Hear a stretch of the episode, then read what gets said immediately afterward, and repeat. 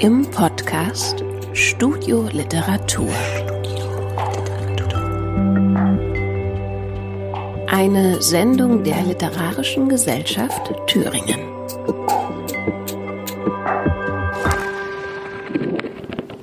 Aufnahme am Dienstag, Weg zum Englischberg. Schule deinen Geist an brechenden Ästen, an flechtenden Moosen.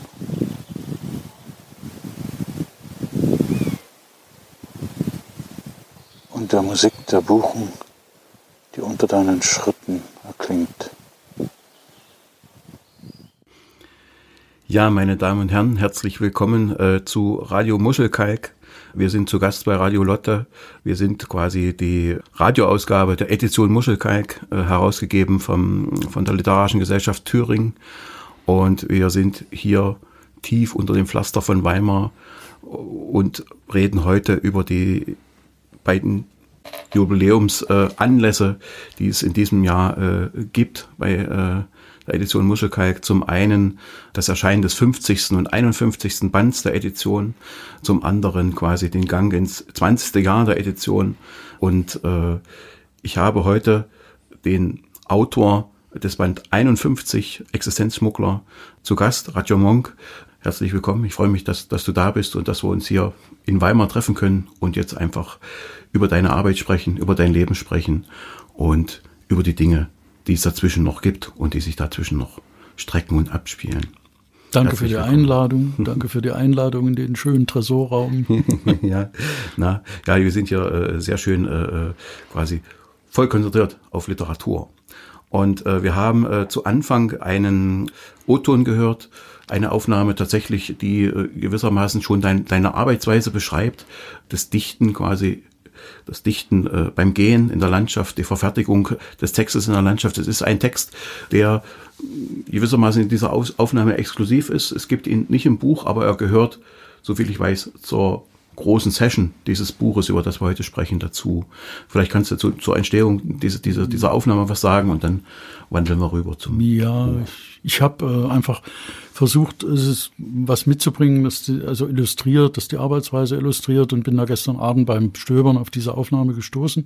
Ja. Die ist 2015 im Elsass entstanden und dazu sind ja im Band dann im äh, letzten Teil mehrere Gedichte enthalten, Straßburger Münster, die Mitte Europas und diese doch ziemlich wuchtigen äh, Texte, wo es eben nicht nur um äh, europäische Geschichte geht, sondern eben um das Einatmen einer Landschaft, die von Kultur geradezu durchwoben ja, ja, und durchwachsen, äh, ja. durchwachsen ist. Wir befinden uns damit eigentlich ja schon inmitten äh, deiner Arbeitsweise. Du bist quasi als gebürtiger Heinicher, sagt man das so, Heinicher? Ja. Ich weiß gar nicht. Ja, Heinichener. Heinichener, äh, 1959 in, in, in, in Heinichen geboren, äh, also quasi in der Mitte Sachsens. Ein äh, Dichter, der sowohl über äh, die sächsischen Umstände und Landschaften spricht und schreibt, aber auch einen weiten Bogen in die Welt nimmt, gewissermaßen äh, in dieser in dieser äh, Spannung zwischen Aufbruch und Heimkehr, zwischen äh, äh, Wiederaufbruch nach der Heimkehr und wiederum quasi äh, dem Einholen der Heimkehr. Ein Dichter der Landschaft, ein Dichter des Gehens, ein Dichter, der gewissermaßen auch eine sehr spezielle Komponente in seinen Gedichten hat, nämlich, dass das Poetische und das Narrative sich miteinander auf eine schöne Weise verknüpft. Gewissermaßen kann man sagen, dass es auch so ein Stück das Schrittmaß des Gehens ist, dass die Gedanken und das Gehen und das Wahrnehmen und das Durchdringen von Landschaft tatsächlich auch äh, äh dieser, dieser Taktgeber ist für diese Art Dichtung. Bestimmt. Für mich ist es ja wichtig, wenn ich irgendwo hinkomme. Ich bin äh, viel unterwegs, aber ich bin eigentlich nicht wirklich ein Reisender. Ich ja gehe immer von einem Punkt zum nächsten und wenn ich irgendwo bin, möchte ich dann da bleiben. Und für mich ist jedes Dorf spannend. Und wenn ich dann die Geschichten höre, die sich die Leute an den Orten erzählen, oder wenn es dann eben Broschüren oder irgendwas gibt, und ich finde dann im Kiosk irgendeine kleine äh, Informationsschrift zu dem, äh, zur ja. Geschichte des Ortes, dann bin ich da jedes Mal wie elektrisiert, weil sich dann ergeben sich im so kleinräumigen Abbilder des Großräumigen. Und die lassen sich aber ja. viel, viel leichter erobern und die haben auch eine gewisse Intimität Intimität und schaffen eben eine, eine nicht nur eine gefühlsmäßige Nähe, so weil die Landschaft durch über die Menschen nahe kommt, ja. sondern weil es, weil ich eben auch schneller drin bin. Ich bin auch schneller akzeptiert. Also wenn ich, also an, ich bin schneller angenommen. Ja. Als wir in Jerusalem waren, waren wir zuerst zum Beispiel in pauschal äh, irgendein Hotel in, in der jüdischen äh, Neustadt und sind dann gewechselt äh, in die Altstadt, in das New Imperial. Das hatte geschlossen ja. wegen Renovierungsarbeiten. Und dann haben wir gesagt, wir finden es aber so gut, wir halten das auch mit Malerarbeiten aus. Und dann haben wir gesagt, na, wir haben aber keine Heizung. Und gesagt, das ist ja gar nicht kalt. In Israel ist ja nicht ja. kalt im Winter. Ja, so, und wir haben auch kein Frühstück. Da haben wir gesagt, wir brauchen kein mhm. Frühstück. Mhm. Und, da war, äh, und dann hat Edith noch irgendwie 10 Dollar rausgeholt und dem Mint zugesteckt und dann und konnten wir da bleiben. Und plötzlich haben wir die ganzen Geschichten von den, weil die alle Zeit hatten.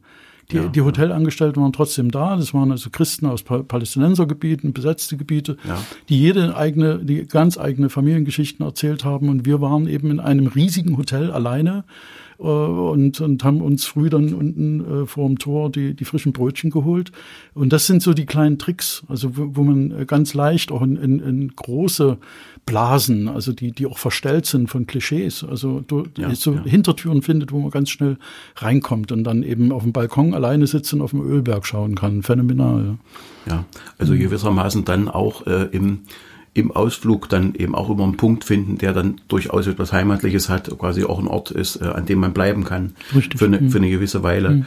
und äh, von dem aus dann eben auch eine Heimkehr möglich ist, obwohl dann praktisch gewissermaßen sowohl der Ort des Ausflugs, der dann eine heimatliche Komponente hat, als auch der Ort der Rückkehr auch was Heimatliches haben kann. Mhm. Äh, denn ich glaube ja schon, dass auch die sächsische Herkunft nicht unwichtig ist. Na, du lebst heute in Leipzig, bist aber gleichzeitig auch, äh, wie kann man das nennen, Herzensthüringer, Teilzeit-Thüringer, hast ein, hast ein, ja, das Teilzeit-Thüringer klingt ein bisschen seltsam, aber äh, praktisch in, in, in diese Richtung. Du hast äh, seit über 30 Jahren einen, einen festen Schreibort in Thüringen, mhm. von dem du also von dem du aus immer wieder nach Leipzig zurückkehrst und wenn du wahrscheinlich in Leipzig bist, äh, schon wieder die Sehnsucht nach dorthin groß ist, ja. äh, ist das quasi ein Changieren zwischen diesen beiden Orten? Sind das gewissermaßen beides äh, feste Orte, die die in deinem Leben fest, feste Anker sind, von denen aus praktisch das, das Ausfliegen und Heimkehren möglich ist? Das ist beides wichtig für mich. Also für ja. Äh, der, der Arbeitsort Leipzig ist eher ein Organisationsort, wo man die ganzen ja. Dinge des Lebens irgendwie telefonisch und jetzt per E-Mail klärt und regelt und auch alles vorbereitet, was mit Arbeit zu tun hat. Aber Fra Frauenwald, das ist für mich ein Inspirationsort. Ja. Das ist also dieses ähm, da, da äh, das, na, es ist ein Ort, der, äh, der eben eben nirgendwo liegt. Ja, es hat ja. keine Elektrizität, es hat eine Quelle in der Wiese, die jetzt gerade wieder nicht läuft, wie schon die letzten Sommer auch. Das mhm. ist dann immer schwierig. Ja, da muss man dann Wasser aus dem Dorf besorgen, was aber alles kein Problem ist. Ja. Und ich habe diese äh, Einfachheit auch, dieses eine, eine Schutzhütte, die jemand aus Weimar in den 50er Jahren gebaut hat. Und wir haben die äh, 87 übernommen. Und ich ja. glaube, ich habe seit der Zeit ein Drittel meiner Lebenszeit dort, zugebracht. Ja. Also ich habe manchmal ganze Sommer, drei Monate, manchmal auch im Winter einen Monat. Ja. Es ist so einfach wirklich eingeigelt. Das ist, ist wirklich eine, eine Klausnerei oder eine Eremitage oder ja, es ist ja. es ist und das ist ganz wichtig, um, um dieser Rückzug und äh, eben auch äh, mit ganz wenig Dingen zu hantieren. Das geht bis rein in die Einfachheit der häuslichen Lebensführung. Ne? Ja, war, war dieser Ort für dich äh, jetzt auch äh, in, in Zeiten des erweiterten Wahnsinns, also sprich Corona und Lockdown, äh, trotzdem ansteuerbar oder, oder musstest hm. du dann in Leipzig bleiben oder konntest du hin und her? Nee, konnte ich nicht. War nicht möglich. Nee, wäre, äh, wäre illegal gewesen. Ja, das wäre wär praktisch eine, eine man, man, hätte es quasi nicht als zweiten Wohnort plausibel machen können und äh, dass da dann, ja, es ist also, keine, dass dir der Ort auch gefehlt hat dann jetzt äh, im, im Ja, diesem, natürlich. also ich, ich bin heute, äh, als wir vorhin es gibt so einen Punkt äh, bei Magdala, wenn man, das ist ja jetzt untertunnelt, also früher ja, ist ja. man da oben über den Berg gefahren und dann hat man plötzlich Thüringen vor sich. Ja. Und das ja, war jedes Mal ein Aufatmen. Ich habe gedacht, mhm. toll, wunderbar. Das Gefühl kenne ich auch. Ja. und jetzt, auch, und, und heute sind wir nach Weimar runtergerollt und haben gesagt, das ist ein Wahnsinn. Jetzt fahren wir in Richtung Hütte und können wieder nicht hin. So. Ja, ja. Also, dass die Gefahr bestanden hätte, dass, dass du um einer heute gar nicht angekommen wärst in Weimar, sondern durchgefahren, durchgefahren Genau. wärst. Dann hätten wir dich quasi mit kleinem Auf Aufnahmegerät dort besuchen müssen. Ja. Was ja auch eine Idee gewesen wäre. Ja, durchaus. Äh, äh, und, äh, aber, aber jetzt wird's ja, ich hoffe, ich hoffe, zwischen den Lockdowns, ich sag's mal so frech, wird's ja möglich sein, äh, den Ort wieder aufzusuchen. Ende und, August. Und Ende August, ja. Hin. und, und dann, dann wirst du dann auch tatsächlich eine, eine Kampagne machen. Ist quasi tatsächlich auch der Ort des, des, des, des Schreibens und des Blickens und des quasi des Sortierens äh, ins Werk hinein, ja, für dich. Hm, okay. Und zurückgeblendet äh, Herkunft. Du bist in Heinichen geboren.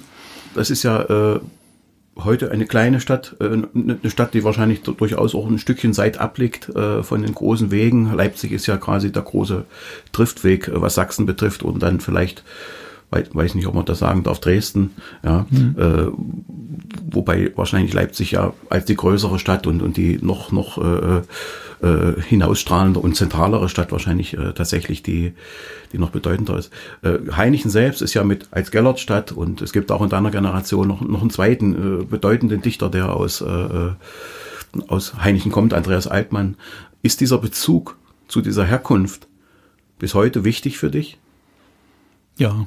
Ja. Ja, ja, das ist äh, so ein ähnlicher Effekt, wie ich vor uns beschrieben habe, wenn man hier über den Berg reinfährt und Richtung Weimar rollt und dieses, das Thüringer Panorama vor sich sieht. Da gibt's einen Punkt, wenn man die Autobahn von Leipzig nach Dresden, ich fahre dann in Döbeln ab, und da Ja. gibt's einen, einen Moment, wo, wo ich plötzlich das so einen Flecken vom Osterzgebirge sehen kann.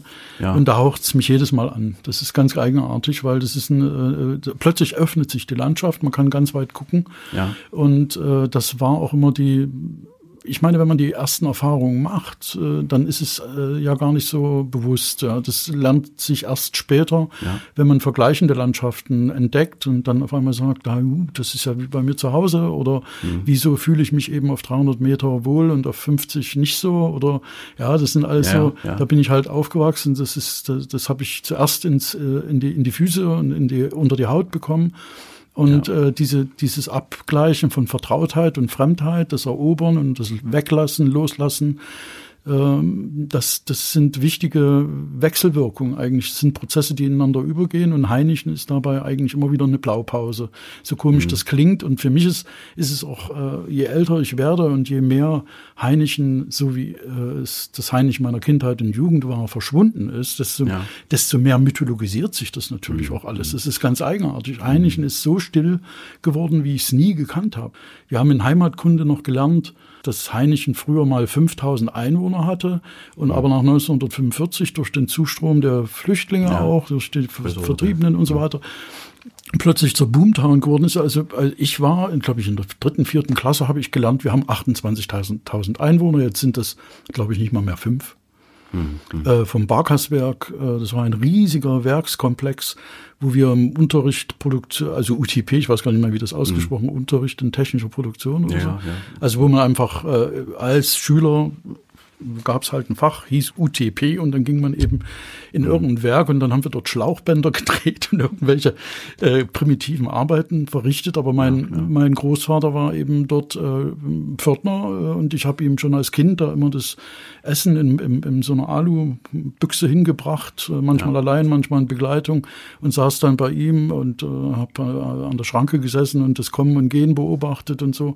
Und dieses gesamte Erinnerungs äh, Konstrukt ist komplett weg. Da gibt's Ja, nicht ja. mal mehr einen Stein. Das ist äh, abgeräumt. Alles, ja. alles. Äh, das, das Klappern der Webstühle im Dreischichtsystem, ja, das trug so bei Nordwind in meine, äh, an mein Ohr, auch im Schlaf, ja, es ist, ist weg. Also so diese ganze Betriebsamkeit, auch diese vielen traurigen Existenzen, die in den Kneipen saßen, es ist so Leute alleine, so ein Dreischichtsystem, irgendwas arbeiten müssen, aber eigentlich entwurzelt, weil sie irgendwo aus Schlesien oder sonst woher kamen und auch keinen Anschluss gefunden haben. Auch dieses, dieses, diese, diese ewigen Reibepunkte mit den alteingesessenen Heinechnern. Ja, bei uns war eben noch ein Bauer um die Ecke, ja, wo man die Milch früh holen konnte. Und ich habe mir gedacht, ich bin, ich bin ja ein Heinichner. Ne? So, und dann irgendwann habe ich mich gewundert, warum, warum mögen mich manche Leute nicht. Ne? Bis ich dann mitgekriegt habe, als ich mit 14 habe ich angefangen, Fragen zu stellen. Und dann stellte ich irgendwann fest, alle meine Freundinnen und Freunde haben Elternhäuser, wo die Leute nicht aus Heinichen stammen. Es waren also alles irgendwo. Ja, ja, klar, ja. Und, und, und die Leute in Heinichen selber waren ziemlich verkapselt. also die haben das nicht so, die haben nicht unbedingt den Kontakt. Gut, wenn man arbeiten, miteinander arbeiten musste, dann ergab sich das von selber. Aber das sind ziemliche Grandler auch von ihrem Wesen her. Also die Alteingesessenen. Und Mhm. das hat sich natürlich heute, hat sich das alles ein bisschen mehr verflüchtigt und äh, ineinander geschoben Ja, und so. Meine ja. Geschwister leben ja immer noch dort und wir sehen uns und telefonieren oft und ich bin schon auf dem Laufenden, aber die, das hat sich total verändert. Ja, ja.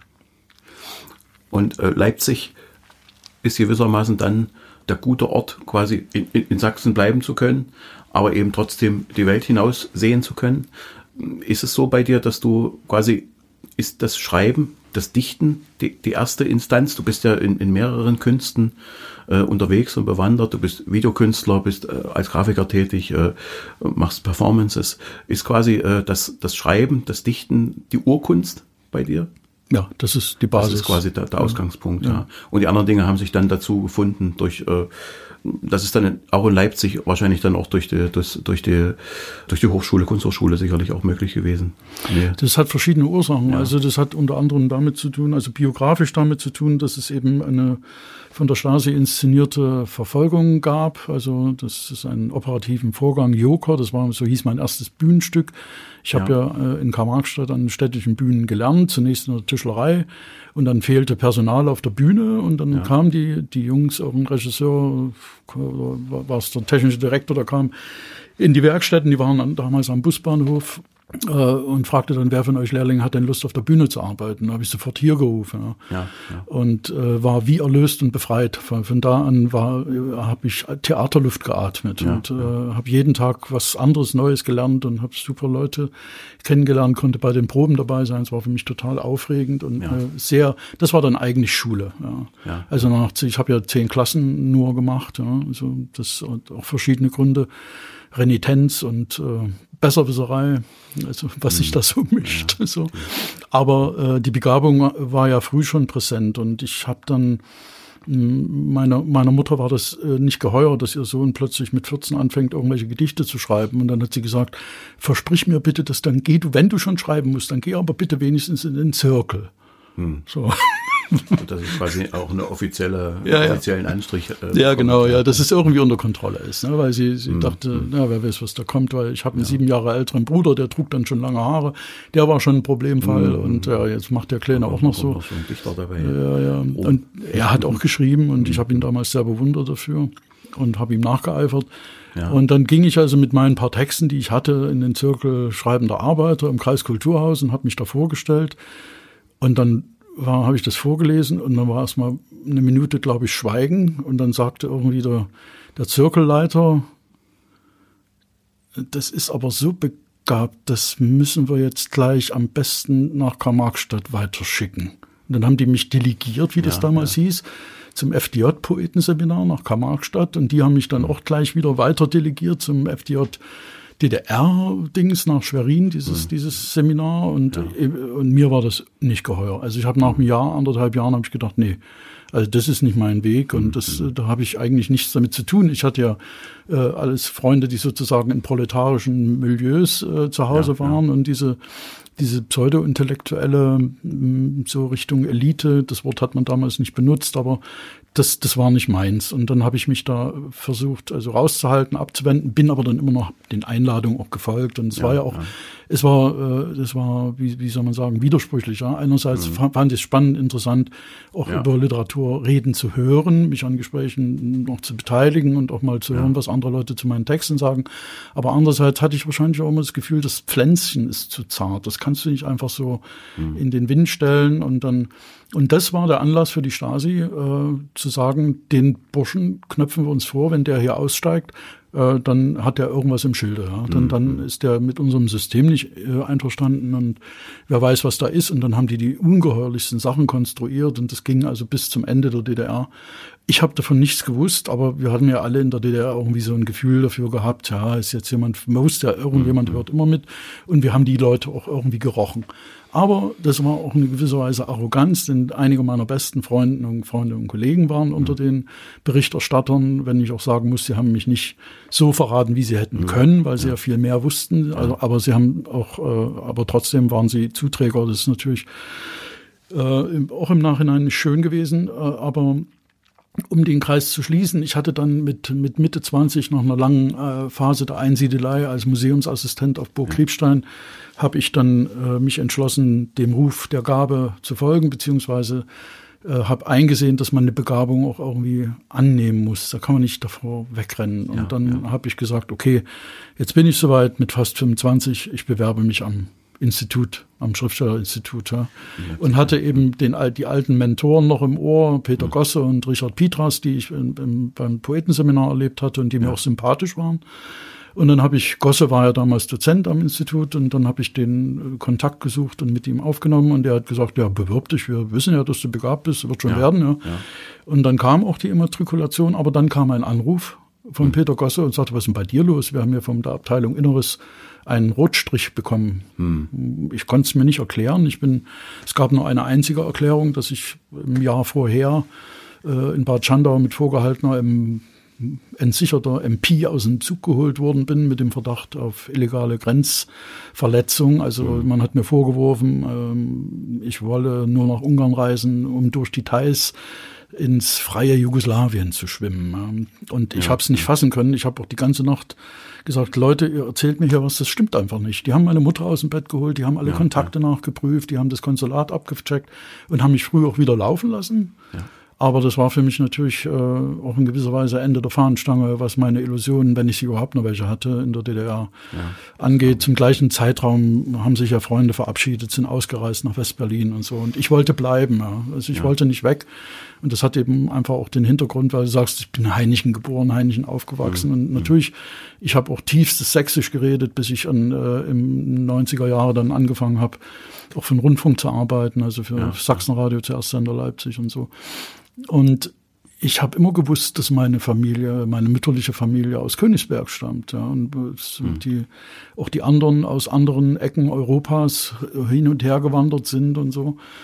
Äh, insofern war das immer ein bisschen problematisch mit der, also diese, diese Herkunft war nie ungebrochen. Also äh, sie ist für mich ungebrochen, was mein Verhältnis zur Landschaft und, und äh, zur Geschichte hat und zur ich habe jetzt wieder angefangen, über die Strieges zu schreiben. Also es ist, ja, sieht man da. schön, ja. Aber ich bin zu weit weggeflogen, entschuldige.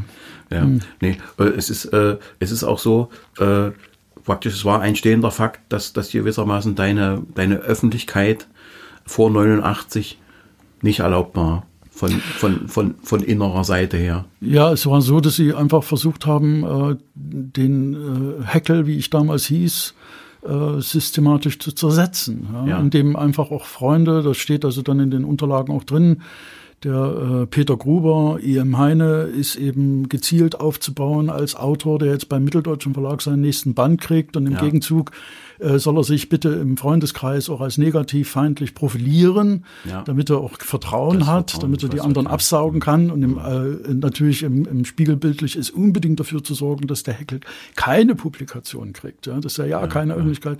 es gab dann immer mal in Anthologien und mal in Temperamente und hier und da wurde mal ein Gedicht abgedruckt, aber die Bemühungen eben als äh, als junger Dichter äh, die Füße auf den Boden zu kriegen, die gingen eben alle ins Aus, bis ich dann allerdings 1988, im Januar 88, doch freiberuflich werden konnte, weil ich mir einen Vertrag ergattert habe für die Zeitschrift äh, Bildnerisches Volkskunstschaffen, eine Zeitschrift des FDGB in Leipzig ansässig und die Chefredakteurin war die Tochter eines Kommunisten, äh, der hier in Buchenwald eingesessen hat. Und die war auch selber eine Kommunistin, das hat bekennende Kommunistin, aber eben eine von den Freien, nicht mit Denkverbot und Regularien im Kopf. Und die wusste, die kannte mich und hat gesagt, hast du nicht Lust dazu? Ja. Ja.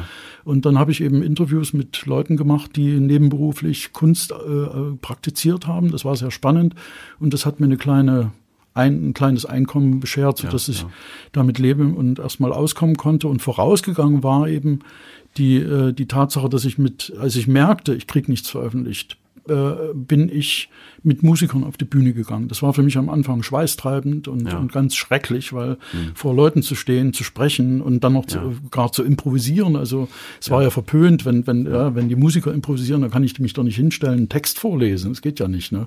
Ja. Also so Jazz und Lyrik, Manfred Krug, man kannte das ja. Also es wurde irgendwie, also ich hatte da bitte schön auch zu liefern. Das habe ich auch gemacht und das wurde dann immer besser und irgendwann habe ich gemerkt, du musst anders agieren, weil du musst Texte machen, die beim einmaligen Hören zu verstehen sind. Und dann habe ich also mit Erwin Stacher, das war einer von diesen Jazzleuten, ein Soloprogramm entwickelt, das hieß Spiegelblind und da äh, habe ich die Texte in volksliedhafter Form, in volksliedhafte Form gebracht. Und das war eben die Entdeckung, dass es neben der geschriebenen, neben dem geschriebenen Wort auch eine Macht, wirklich eine, eine Macht des gesprochenen Wortes Das gibt. Und das hat ja. mich, das hat mich dann so angetörnt, das hat mich auch nie mehr losgelassen. Und irgendwann Frieder, einer meiner besten äh, Freunde, die da damals ausgereist sind, der nutzte dann immer die Transitmöglichkeit zur Messe und kam dann von Westberlin mit dem Bus nach äh, Leipzig und brachte mir dann Musik und Bücher und, und wichtiges Wissen. Ja. Und unter anderem dann eben schon, glaube ich, war das 1987, hat er mir ein Diktiergerät mitgebracht, ein Sony Walkman, Ja. so einen kleinen Walkman mit eingebautem Mikrofon. Und da habe ich mich dann wirklich schnell beim Laufen tatsächlich rausge Ja, also äh, aus, aus, hm. aus so einem Schreibzwang, Diktat, so einer, also Ja. auch begriffen, wie, wie, wie, wie wichtig ist, wie wichtig das ist, nicht bloß die Motorik und äh, beim, beim Schreiben, also ich habe ja auch viel mit der Hand geschrieben, Ja. so, sondern eben tatsächlich, was passiert, wenn der ganze Körper beteiligt ist, wenn also Atem einem performative ausgeht. Hm. Moment auch dabei. Hm, Ja. Und, und das, äh, das ist ja diesen Texten auch anzuhören, also diese, diese Verfertigung äh, des Sprechens, der Performance äh, beim Gehen zum Beispiel, beim Laufen, gleichzeitig eben auch, glaube ich, dass äh, dieses Narrative, das Erzählende, das Beieinanderstellende äh, Moment eben da auch äh, zu, zu finden ist. Und äh, ja, das, das gab ja dann, also mit dieser späten, praktisch mit dem späten Gang in die, in die kleine, beschränkte, in die, in die Freiberuflichkeit wenigstens, äh, ja dann doch immerhin den Anhauch dessen, dass man, dass man so, so arbeiten möchte, wie man will. Ne? Und äh, vielleicht Zeit, einen kleinen Lesepart einzufügen. Äh, wir beginnen äh, mit dem, mit dem Beginn des Buches Existenzschmuggler, auf das wir im zweiten und dritten Part zu, zu sprechen kommen, mit dem Prolog Präexistenz und noch einigen Texten aus dem ersten Pfad. Das Buch ist ja in Pfade, in Interludien äh, äh, unterteilt und darüber werden wir dann nach dem ersten Lesepart sprechen.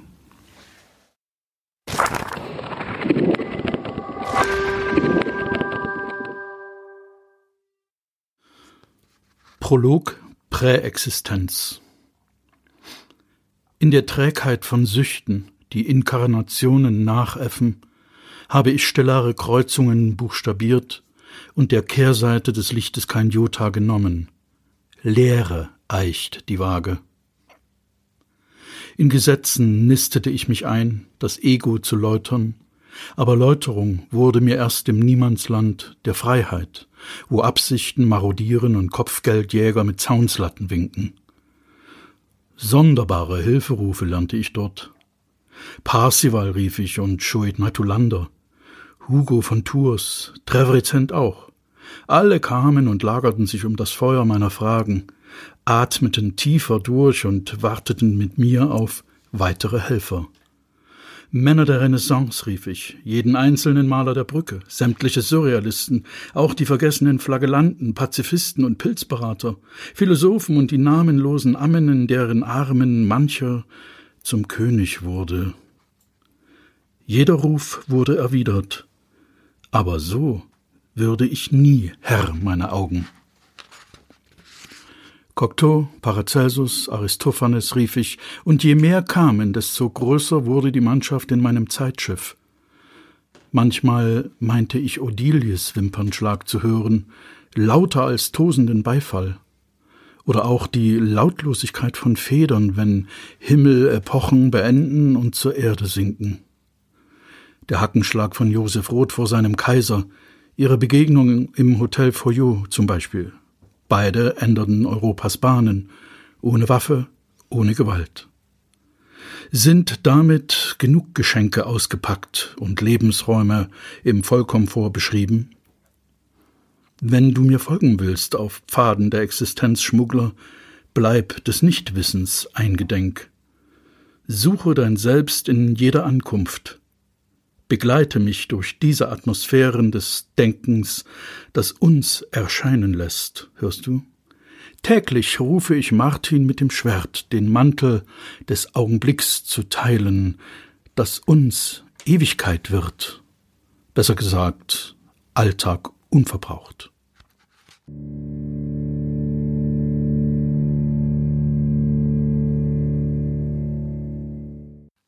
Fehlen.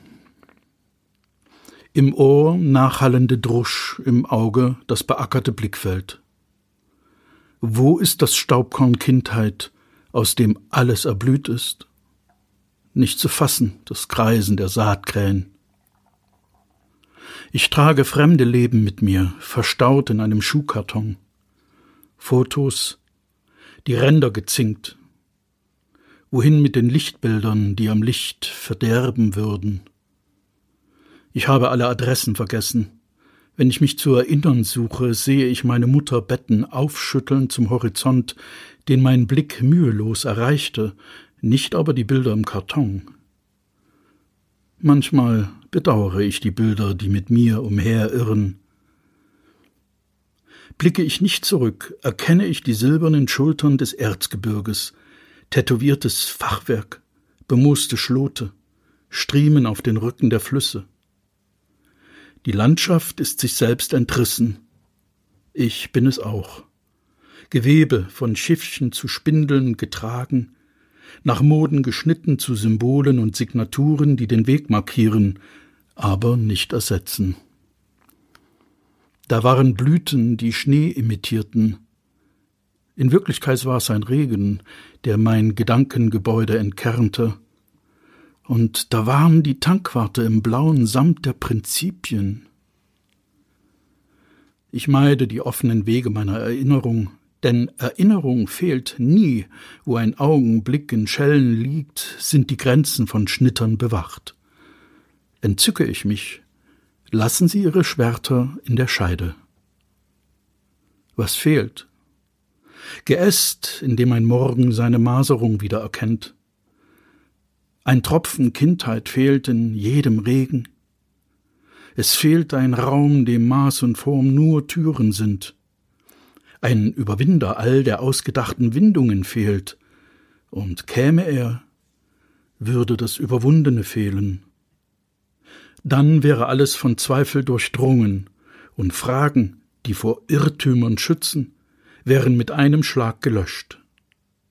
Schließlich käme das Fehlende abhanden, es bliebe nur Lilith. Also reise ich weiter und schmuggele, was fehlt, im Nebel, im Schnee, im Zitat. Auf grünem Grat, hoch über den Gesprächen, die ungeführt in Gebirge vordringen, schnatternde Weltbilder im Korb, gemästet für Johannes auf Patmos, wo die fließenden Grenzen ihren Quell haben.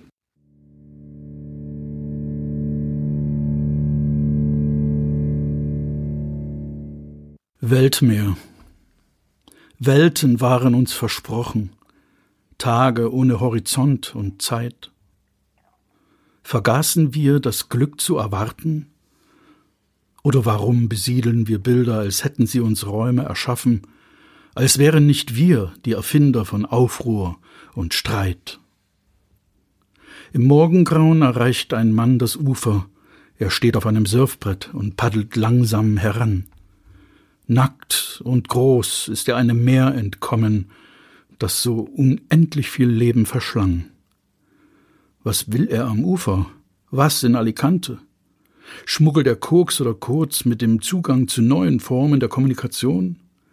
Ist ein Lied noch zu singen? Oder wäre eben das nichts als purer Hohn? Die versprochene Welt bleibt ein Durchgang, von niemandem bewohnt. Am späten Abend kehrt der Mann zum Strand zurück, besteigt sein Surfbrett und gleitet ostwärts davon.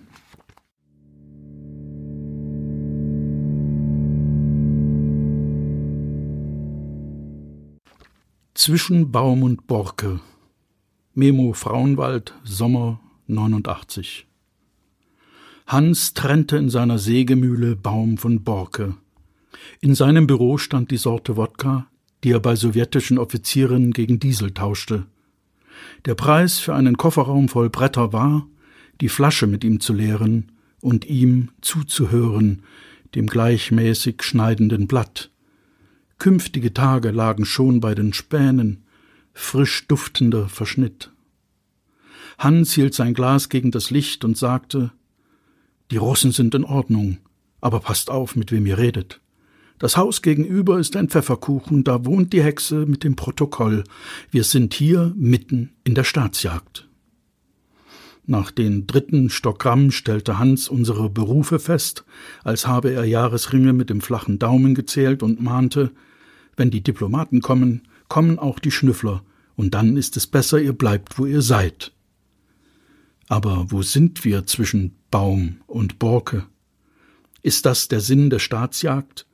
Büchsenlicht als Zustand, jeder kann verwechselt und zum Abschuss freigegeben werden? Am nächsten Tag zimmerte ich eine Bank. Du lagst an der Quelle und hast das Gras buchstabiert. Plötzlich hörte ich deine Stimme rufen Du, die Mauer wird fallen. Mir war gerade eine Schraube abgebrochen und ich fragte mich, in welche Richtung die Mauer fallen würde, wenn überhaupt.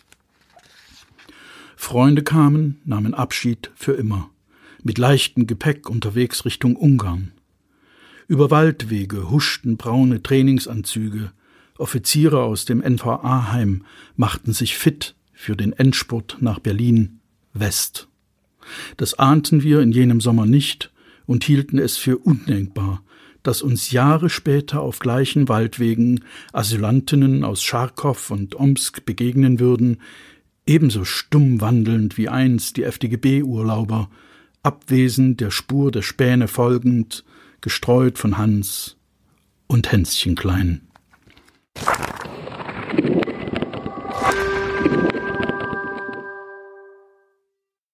Ja, vielen Dank äh, für den ersten Lesepart. Lieber Radio, äh, es ist praktisch so, äh, wir werden mit diesen, mit diesen ersten Texten tatsächlich sofort in das Gefüge dieses Buches äh, hineinbegleitet.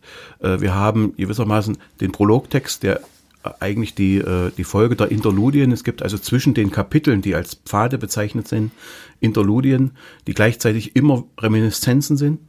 Die erste Reminiszenz gilt quasi im Prolog dem Erwachen der Präexistenz, äh, dem, dem, dem Vorhergehenden.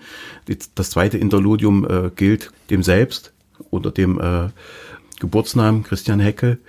Und äh, so gibt es eine Folge, äh, es tritt Hölderlin in diesen Indiludien noch auf, äh, Ulf Kirsten, über den noch zu sprechen sein wird. Äh, wir haben äh, Georg Trakel dabei, wir haben äh, dann Janis Ritzos und, und äh, Machado dabei.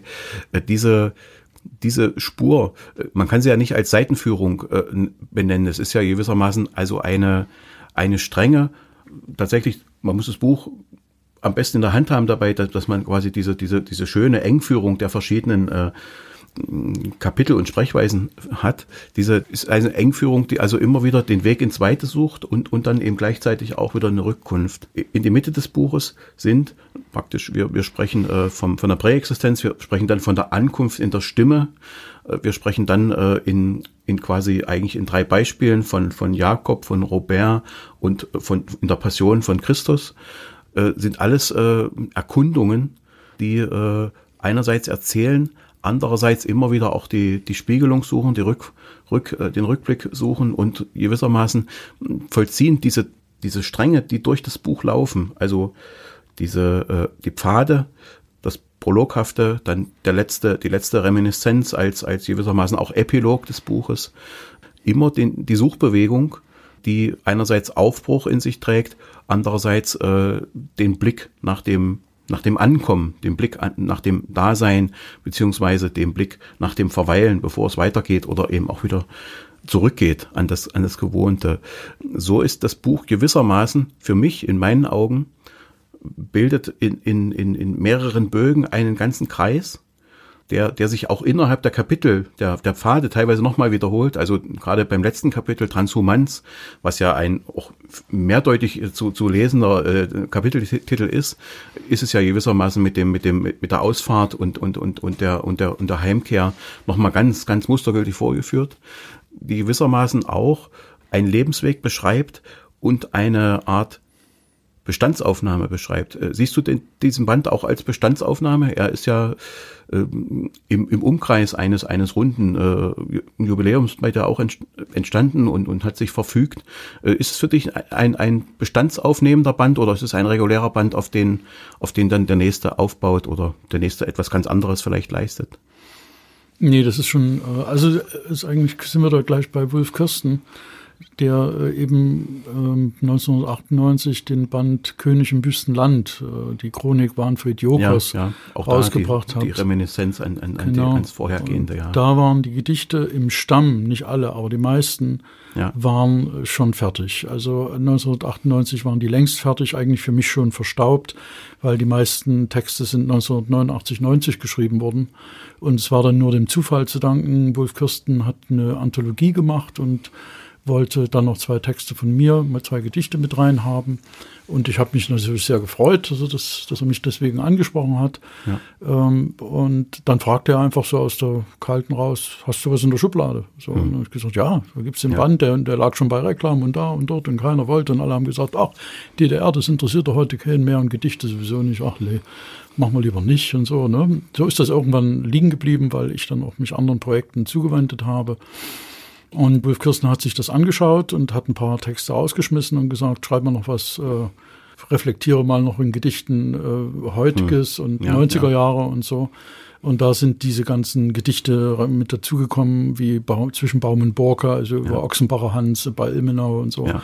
Das sind alles so ganz auch wieder, die dem gleichen Konzept eigentlich folgen. Mhm. Und äh, also dieser Band König im Wüstenland ist eigentlich eine Abrechnung mit meinem Leben in der DDR. Das sind 30 Jahre gewesen. Ich war 89 genau 30. Und äh, jetzt sind wieder 30 Jahre, fast äh, etwas mehr, aber man ja, kann es so ja. sagen, 30, 30. Und dieser Band, der jetzt in der Edition Muschelkalk erschienen ist, ist für mich eine ganz glückliche Fügung, auch dass du das herausgegeben hast, dass wir das zusammen mhm. sozusagen an den Endpunkt geführt haben in langen Telefonaten. Das ist für mich ein äh, wuchtiger Gegenpart zu, diesen, zu dieser Biografie meiner, meines Lebens in der DDR. Das sind auch alles die biografisch eingefärbte Gedichte, die von den Reisen durch Europa erzählen, mal so vordergründig betrachtet, lässt sich das alles auch prosaisch schön abstecken. Ja. Aber ja. es geht natürlich um mehr. Es geht um wirklich die Fragen der Existenz und wie man die eben durch die ganzen äh, ja, Zwischenräume schmuggelt, ja, wo sie mhm. einem auch entrissen werden können von Gespenstern, die da in der Nacht und an Frontlinien lauern und die einen in Frage stellen und prüfen und so. Und es ist äh, von allen Lyrik-Unternehmungen, glaube ich, die sind diese beiden Bände die zentralen, für mich wichtig, die, die, wichtigen. Die ne? essentiellen Gedichtbände, ja. Ja. Mhm. ja. es gibt das, äh, bei, bei Richard Peters gibt es das auch, der, der doch immer eine Vielzahl von Gedichtbänden vorweisen kann, aber er sagt, es, es ist aller zehn Jahre etwa ein essentieller bei ihm eingepflanzt, mhm. der quasi das essentielle Werk der zehn Jahre sammelt und davon, davon ausgeht, wird das dann vielfach variiert. Äh, so gewissermaßen ist es tatsächlich so, dass sich dann über diese zwei äh, Sprünge von jeweils 30 Jahren diese beiden Bände formieren und gewissermaßen äh, auch spiegeln und gegenspiegeln sich ineinander, ja, mhm. und, und gewissermaßen diese Fortschreibung. Dann müssen wir jetzt also nochmal 30 Jahre dran geben, dass wir dann sehen, was dann passiert, ob die, ob die Synthese aus, aus, aus beiden möglich ist. Das, das wäre ja quasi die Forderung des Klassizisten, ne? aber äh, das, äh, das wollen wir auch mit großer Ruhe und Würde abwarten. Ruhe und Würde ist ein gutes Stichwort auch für, für, diese, für diese Art äh, zu schreiben und zu leben.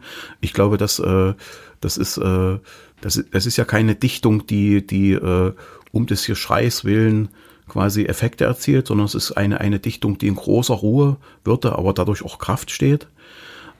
Und das war eigentlich für mich der Punkt, als ich dann, als ich das aufblätterte, das erste Skript, mhm. äh, dass ich sage, ja, das ist, das ist, das ist der, das ist der, einer der beiden 20er Bände in der Edition. Mhm. Und von daher ist es auch eine schöne Reminiszenz, auch gleichzeitig eine Ehrenbezeichnung für Wolf Kirsten, der gewissermaßen damals diesen, diesen, diesen guten, glücklichen Griff tat und quasi im Jubiläumsjahr äh, mit diesem Band auch auf ihn zurückspiegelnd äh, praktisch ihm die Ehre des, des Entdeckens äh, quasi mit diesem Band nochmal auch äh, zu zeigen und, und quasi ihm da auch äh, und quasi diese diese diese äh, dass dass quasi dieses diese Entdeckung quasi dann nochmal in dieser Wolte, in dieser neuen Publikation die Richtigkeit seiner Entscheidung untermalt und unterstreicht. Und ich glaube, es wird ihn sehr freuen. Ich glaube, ich glaube, über den Band freut er sich wirklich mhm. sehr. Und äh, es ist nun schwierig, weil es sollte eigentlich im Herbst ja alles nochmal präsentiert werden in einer großen Sache. Äh, das wird dann sicherlich erst im nächsten Jahr möglich sein, aufgrund der Tatsache, dass das sicherlich äh, es im Herbst noch nicht ganz einfach sein wird, große Mengen Leute zu versammeln. Aber äh, dafür ist es ja gut, dass wir heute hier dieses, dieses Medium haben, dass wir ja dann doch in die Welt kommen. Dieses Medium ist ja durchaus vertraut, dadurch, dass du als Videokünstler arbeitest und auch der Titel des Buches Existenzschmuggler ist ja auch auf deine künstlerische Arbeit bezogen nicht eindeutig, sondern hat tatsächlich auch noch einen zweiten Aspekt. Der Titel Existenzschmuggler der dann gewissermaßen ja auch so eine Art Lebensmotto ist, korrespondiert auch mit deiner, mit deiner Arbeit als, als Videokünstler. Vielleicht kannst du dazu noch, noch äh, zwei, drei Dinge sagen. Ja, ja, ich habe, äh, ich muss ganz kurz ein Stück ausholen. Seit 1987 arbeite ich mit der Künstlerin Editar zusammen. Ja.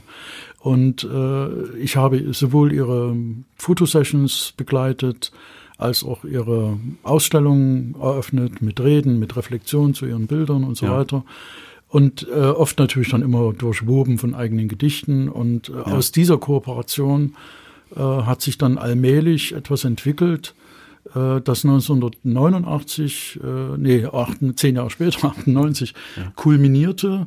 Und zwar äh, gab es da die Idee, äh, sie hatte eine Ausstellung in Innsbruck in der Fotogalerie und die war ziemlich biografisch auch eingefärbt. Und ja. äh, da war plötzlich die, die Idee im Raum, man könnte doch zeigen, wie diese Bilder entstanden sind, weil die alle sehr verfremdet daherkamen und äh, auf den ersten Blick äh, fototechnisch so gemacht waren, dass man dachte, das sind keine, die sind, das sind, die sind gemalt, das kann keine ja, Fotografie ja, sein. Ja.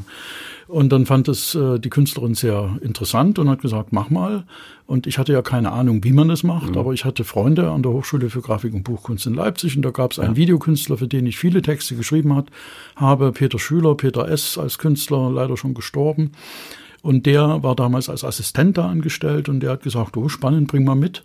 Wie willst du es denn machen? Und ja. dann habe ich äh, die Texte alle selber eingesprochen, die Sounds dazu abgemischt und habe das ganze Material in den Schnittraum getragen und er ja. hat es dann nach meinen Vorstellungen und natürlich äh, inspiriert durch seine Erfahrung, die er als Videokünstler und Schneider ja. äh, hat, als Cutter, das floss dann zusammen, auch ein großer wechselseitiger Sympathie.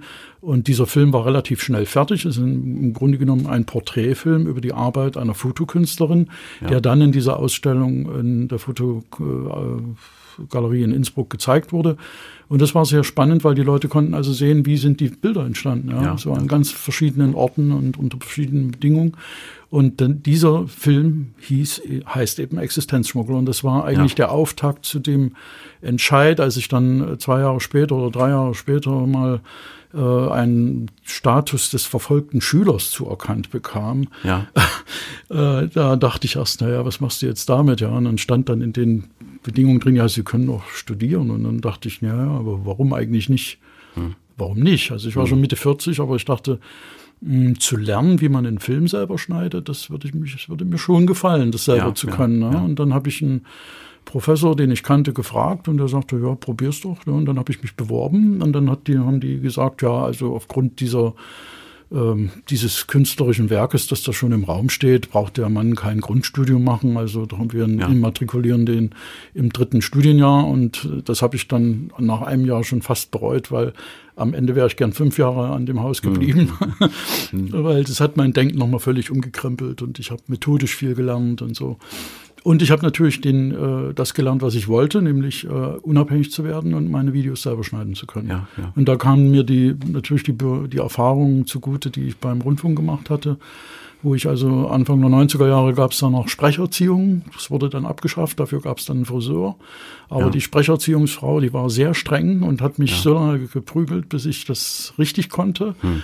Und damals war es ja so, du bist einfach, äh, der Redakteur hat gesagt, ja, spannendes Thema, mach mal. Und bis es dann fertig gesprochen, geklettert, ich habe ja alles selber gemacht, ich habe ihm dann das Band hingelegt, dann hat er einen Schein ausgefüllt, dann bin ich mit dem Schein rüber ins Nachbargebäude und habe mir dort mein Bargeld geholt. Das war eine schöne Arbeit und eine schöne Form, äh, Geld zu verdienen und am kulturellen Leben teilzuhaben als Dichter, der dann sozusagen gleich noch als Reporter unterwegs ist. Also Billy Wilder Filme früh um neun angucken, fand ich sensationell. Also, Klingt großartig. ja, ja, das war schön. Aber äh, 98 war es dann auch genug und äh, dann fing eben eine neue Ära an, äh, die und damit äh, ja, das ist nur zu, zum Hintergrund, um kurz zu erklären, wie es zur Videokunst gekommen ist. Ja, ja. Und so ist praktisch dieser Titel Existenzschmuggler, der ja dann ja gewissermaßen einen äh, mindestens zwei, wahrscheinlich eher dreifaltigen äh, Bedeutungswert hat, gleichzeitig auch ein Signet für die für die glückliche äh, künstlerische Koexistenz zweier Künstler.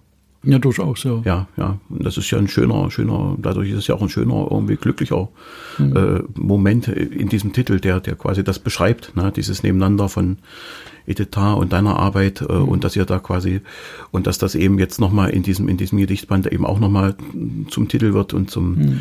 ja auch äh, quasi äh, an diesem Erntepunkt äh, dann nochmal aufschimmert. Hm. Für mich ist eigentlich übrigens Existenzschmuggel, um es mal kurz einzufügen, weil es kommt mir gerade, also das ist eine etwas provokant wirkende Chiffre für Prozesshaftigkeit. Also mhm. das ist das, worum es mir geht. Also das ist nicht, Karl Friedrich Klaus hat mal gesagt, das ist, ist, ist, ist ja. nichts, also nicht das, nicht das Werk entscheidet, sondern der, der Prozess, ja, über ja, das, äh, worum es, worum es bei der Kunst, beim Ausüben oder Machen von Kunst geht. Das ist eine, das sind Erfahrungsräume, die im Grunde genommen äh, einfach nur in einer bestimmten intensiven Art Leben sind. Ja, also, ja. also auch, dass, dass, dass man quasi das Werden der Kunst auch schon als das Eigentliche begreifen kann mhm. äh, und nicht einzig das, das, das Resultat. Richtig. Ja, ja. Es ist immer ein Experiment und auch eine äh, Laborsituation eigentlich. Ne? Ich versuche etwas und ob es gelingt, ja. welcher Schrecken könnte größer sein. ja, naja, ist, praktisch, äh, wenn etwas fertig wird, ist quasi auch immer ein Stück zu Ende, ja. Und das, hm. das, das hat ja durchaus auch einen gewissen äh, dunklen, schreckenden, äh, traumlöschenden Aspekt. Genau, ja, das können tiefe ja. Löcher sein in dem ja, Feld. Ja, ja. und, und das, äh, das sind Dinge, die, die, die, die verstehe ich durchaus, ja ist quasi dieser Band, der, der als Quintessenz, äh, als Quintessenz äh, auch zu sehen ist, äh, nach praktisch diesem äh, Prozess von, von, von nochmal 30 Jahren. Gleichzeitig auch der Auftakt, wieder neu zu starten, in neue Prozesse zu starten, oder ist sogar der Band selbst Teil eines des Prozesses nach wie vor? Ja, äh, ja und nein. Also es ist, da ist was abgeschlossen, ganz sicher. Und äh, ja. einige Texte wie äh, Odysseus Fahrt und Ankunft, auch der Text, der letzte, mit dem der Band schließt, über ja. Antonio Machado, das sind schon wieder äh, Schritte, also das sind Querverweise auf andere poetische ja, Unternehmungen, die bereits schon im Raum schweben. Also im Grunde genommen, meine Schubladen ordnen sich in Fahrtenbücher und diese Fahrtenbücher sind Zeugnisse äh, realer Reisen. Nicht alle äh, sind veröffentlicht. Da ist ein Fahrtenbuch zum Beispiel, heißt Erwachen in Jerusalem. Das ist im äh, Verlag Mückenschwein mal erschienen. Und ein anderes Mal im Verlag der Scheune 1998 in Dresden. Aber da gibt es äh, ein riesiges Konvolut an, an Gedichten, die, wo, äh, von denen hier also nur ein paar kleine äh, kleinen äh, eng geschnürte Päckchen mit dabei sind. Und ja. das ist natürlich, das ist so eine äh, eine Aufgabe, die ich noch vor mir sehe, dass ich das alles mal äh, aufordnen, zu Büchern fügen und äh, räumen muss. Da gehören noch Tagebücher dazu. Ähm, da weiß ich jetzt nicht, äh, wann und wie ich äh, hineinkomme in dieses Fahrwasser. Das kann auch noch liegen bleiben. Ja. Äh, was mich im Moment, wo, wo ich was völlig Neues aufschimmern sehe, ist, dass es mich komischerweise wieder äh, in, in heimatliche Sphären zieht. Also mhm. ich jetzt angefangen habe, mir einfach mal anzugucken, was ich selbst in, in Heimatkundezeiten nicht getan habe. Es gibt ja zwei Striegisse. Ja. Es gibt eine mhm. große und eine kleine Strieges. Durch Heinichen ja, fließt ja. die sogenannte kleine Strieges, die man aber natürlich nur als Strieges bezeichnet. Ja. Äh, die kommt aus dem früheren Vulkanland um Rochlitz rum. Und die große Strieges, die dann in Berbersdorf ähm, sich vereint äh, zur eigentlichen Strieges, die kommt aus dem Osterzgebirge. Und die mhm. haben ganz verschiedene äh, Zuspieler aus ganz verschiedenen äh, Bereichen. Und das hat mhm. mich, als ich das angefangen habe zu recherchieren, hat mich das so getriggert, dass ich gedacht habe, ja. diese verschiedenen Bodensatz, äh, diese verschiedenen geologischen äh, Formationen sind doch gleichzeitig Chiffren für die, für die, für die Diversität äh, sächsischer richtig. Eigenheit, die man richtig, immer so richtig. irgendwie so oder so oder so wahrnimmt, die aber aus ganz, ganz vielen äh, Versatzstücken ja. sich zusammenbaut und, und mhm. gewachsen mhm. ist. Ne? Gibt das ja auch äh, quasi nochmal ins, ins etwas Größere gespiegelt äh, mit dem Fluss meiner Kindheit, mit der Mulde, die ja auch mhm. Teil der Fluss ursprünglich ist, die genauso mhm. auch zusammenfließt mhm. und, und äh, sowas Prägendes äh, dadurch hat und auch quasi aus zwei verschiedenen äh, Landschaften sich speist. Das finde ich auch mhm. total faszinierend. Und, und das verstehe ich auch Gott, dass, dass man diesen Dingen äh, nachgehen muss oder möchte. Möchte, möchte ist wahrscheinlich zu schwach dafür. Es muss schon von müssen gesprochen werden. Äh, und, und dass man, dass man dann vielleicht an diesen vereinten Flüssen, wenn man dann quasi in beide Richtungen mal davon geht, eben tatsächlich auch diese, dieses, äh, dieses Ambivalente, was, was dann ja vielleicht in dem vereinten Fluss auch ist, irgendwie erfassen kann. Das, das wäre mhm. sicherlich auch eine Aufgabe, sowas zu sehen, ja. Mhm. Ja, und, und äh, äh, ich, ich bin ja, dadurch, dass ich, dass es mich nach Halle verschlagen hat, äh, lange, habe lange äh, eben immer die Saale hochgehalten, die ja auch ein wunderschöner Fluss ist. Allerdings, die sogenannte sächsische Saale, die aber heute auf keinem, auf keinem einzigen Kilometer in Sachsen fließt. Hm. äh, äh, und, und bin dann an die Mulde zurückgekommen und, und habe mich dann auch ein bisschen wie ein, wie ein äh, ja, ich will nicht sagen Fremdgänger gefühlt, aber, aber so ein bisschen so war es schon, dass, dass ich eben dann merkte, dass, dass die Mulde mich doch anfasst, weil es eben doch der Fluss meiner Herkunft ist. Ne? Mhm. Und dem forsche ich jetzt auch nach. Äh, ist das gewissermaßen schon ein Stück dieser odysseische Heimkehr oder ist das eben praktisch eine Schlaufe zu sagen, davon ausgehen kann man auch immer wieder in die Welt aufbrechen? Na, mit Aufbrechen in der Welt sieht es im Moment nicht so gut aus. Es ist im ne? Moment schwierig. Im Moment ist das mehr, mehr ein Traumgebilde, ja. ja, ja. ja. Und, und wenn man, wenn man jetzt irgendwo hinfährt, ist es, weiß man gar nicht, ob man sich da so richtig wohlfühlen kann, ja. Hm. Weil, weil, weil doch alles bedrängt und infektiös ist, ja. ja. Also mich zieht es einfach wieder in diese, diese Gegend und ich möchte einfach äh, schlichtweg mit dem Rucksack einfach an dem, ja. an dem Fluss lang wandern. Das haben wir als Familie immer mal übrigens getan, auch zu Pfingsten. Es ist so eine ja. kleine Familientradition, dass die zu Pfingsten wird einfach, äh, packt man ein Picknick ein und wandert an der Striese entlang und kehrt dann im Kalkbruch ein und isst was und äh, ist dann nach 30 Kilometern glücklich abends wieder zu Hause. Ja. Und sowas in der Art, das möchte ich für mich mit dem Diktiergerät und alleine machen. Mit dieser Art Rückbesinnung äh, schließen wir an den zweiten Lesepart an. Äh, er äh, wird enthalten äh, Texte aus eben Pfad 1 und Pfad 3. Pfad 1 ist äh, die Ankunft in der Stimme. Pfad 3 sind äh, Texte, die tatsächlich passend zum Thema genau über diese Dinge sprechen. Wir haben dort auch eine Begegnung mit der Mulde und bin sehr gespannt und freue mich drauf.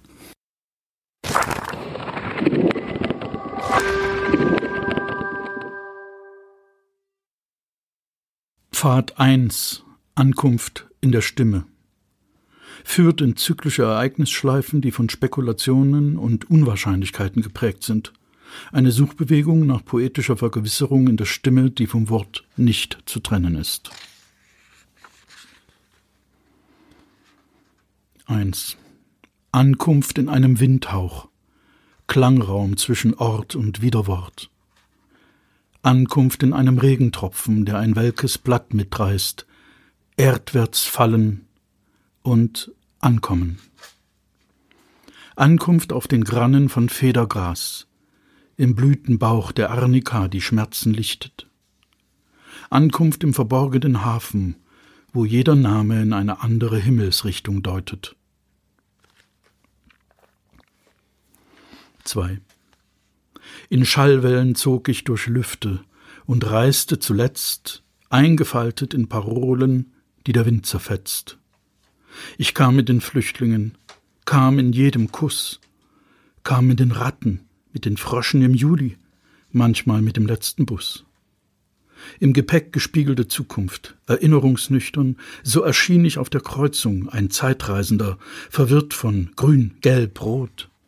Trauben warf ich hin mein Brot, als nachturbanen Puls absenkte und reiste unerkannt weiter in einem fremden Atemzug.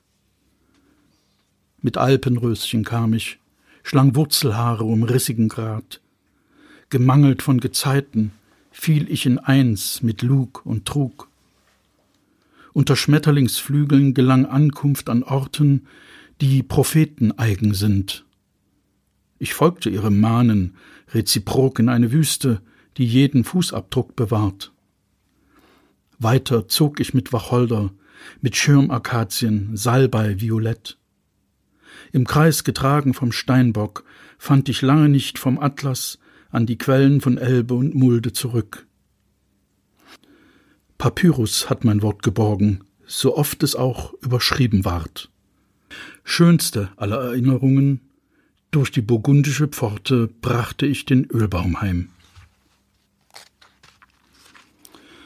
Krokodile folgten mir, als ich permuthell in Tiefen stürzte und sank, ohne einen Grund zu finden. Gen Himmel flog ich in einem Kranichschwarm verirrter Pfeil. Wie lange wohnte ich in der schwarzen Muskulatur der Wälder? Ich maß keine Zeit, breitete mich mit Farnen aus und ließ mich mit altem Gestein in den Flammenmantel saugen, der den Erdkern hüllt. In vulkanischer Frequenz lebte ich, frei von Abbildern und Metaphern, Feuerquelle. Diese Lehre hat mich später bewahrt vor Knechtschaft, dem Preis für Teilhabe an Gesellschaftsspielen. Doch schon zuvor hatte mich ein Regenbogen in den Steppen von Olchon für viele Leben imprägniert, denn unter dem weißen Schleier von Stellaris würde Abwesenheit zu durchüben sein, und endlich ruhte ich auf blühendem Küchenschellenteppich, Worte wurden geschmeidig, Gedanken gelenkig. War ich wirklich einst ein Tropfen, aus dem Atem des Altai gelöst? Fiel ich in Anui, wo er jung ist, weit entfernt von seiner Mündung in den Ob? Weit weg von den Weiten gesampelter Projektionen und ohne Ahnung vom Wasserkreislauf? Anui hat das Licht gespiegelt, als es versiegen wollte, lange vor der Schöpfung. Strudel und Fontäne konnte Anui sein, Wasserfall und Sumpfland. Als ich mit Schachtelhalm und Siebenstern westwärts zog, spannte Delphinum den Himmel zum Azur. Seiger-Antilopen brachen aus, als hätten Wolkenschatten, die über ihre Gründe trieben, sie eingepfercht. Oder Enkidu. Wer den Klang ihrer Hufe kennt, erkennt den Pfiff des Bubak auf jedem Bahnsteig, in jeder Drehtür, Überall schlagen Nomaden Pflöcke ein und errichten Hoheitszeichen mit Signaturen ihrer Nachfahren.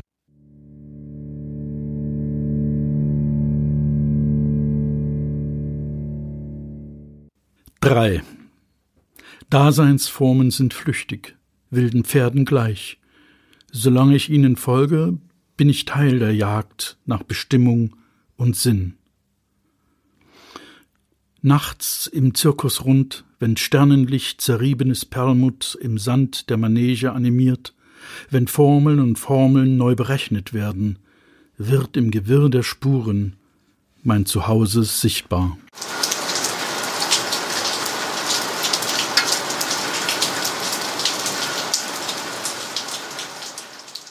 Kreuzung Heinichen, Christian Heckel. Blankfilm, Memo 1981, Lohmühle. Erinnerungen sind verblasst, täuschen aber Fugen im Gedächtnis vor. Schau, hier war nie Ziel und niemals Rast. Wir feierten die Blende einer Jugend und kannten kein davor. Und wie wir in die Zeit uns stellten, so stellten die Zeiten uns nach. Figuren in einem Straßentheater. Unsere Augen lagen brach. Den Brüchen war nicht zu entkommen, nicht dem Fluss und nicht dem Wehr. Angenommen, wir waren im Himmel, so wurden unsere Tage Sand am Meer.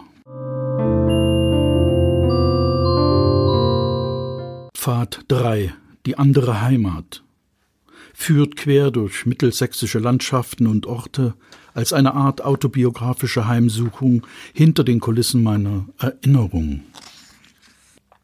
Aquarius. Zuerst war da nur ein Gedanke, der hervortrat aus etwas Fehlendem, einem still im Aquarium schwimmenden Schwertträger gleich, der zeitgleich mit mir geboren wurde, nur ohne Geschrei, zog er gelassen Bahnen von Rand zu Rand, erhaben über jedes Ziel. Wäre dieser Gedanke die Zeit, dann hätte er mineralische Atmungsorgane, und er könnte mich das Rätsel des Augenblicks lehren. Schau, wenn du zwischen zwei Welten stehst, das Gewonnene hinter dir und das Verlorene vor dir weißt, so entbehrt jede Welt Wirklichkeit. In Kreuzform schwamm der Gedanke, konstruierte immer neue Winkelmaße und gefiel sich in fließenden Mustern. Aus wechselnden Formen suchte ich eine Botschaft zu lesen. Dabei lösten sich unmerklich die Jahre von den Wänden, und ich löste mich von meiner Biografie wie nasse Tapete von einer Wand. Schwerer und schwerer hingen Ereignisse als Makulatur an mir, bis ich mich abwandte vom Aquarium und wieder wurde, der ich bin, Blitzlicht einer Sonne entliehen.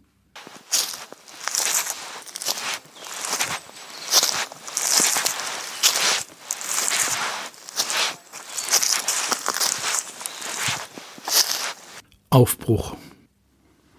Durch Rossau bin ich gegangen, folgte der Straße bis zur Neige aller Spiegelbilder, durchmaß sieben Kilometer als das Tor zum Jahre Null, pflückte unterwegs Äpfel und Träume von Schafen beäugt. Nach Waldheim bin ich gegangen, dem Lauf der Tschopau folgend unter dem Suchscheinwerfer einer Vollmondnacht, somnambul entführt in den schattenlosen Ereigniskanal einer Zeit, die keinen Raum braucht, um sich ihrem Vergehen zu entziehen. Nach Rosswein bin ich gegangen, streunte zwischen Geburtstagen über Feldwege, besang Futterklee und Löwenzahn, keinem Tag zugehörig, und sah unter alten Kirschbäumen den Bussard im kahlen Zweig hocken, eine surreale Winterfrucht. In Etzdorf rastete ich einmal und brachte eine Stunde damit zu, Gottes Namen zu rufen, dabei Krawatten sortierend unter der Aufsicht eines Transportpolizisten, der die Ewigkeit seiner Inkarnation ohne Aussicht auf Entlassung hinbringen muss.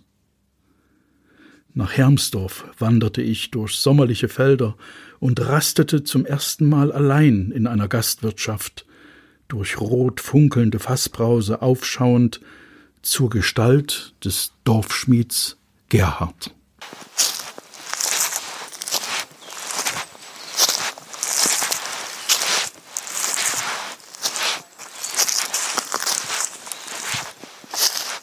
Mulde bei Kössern.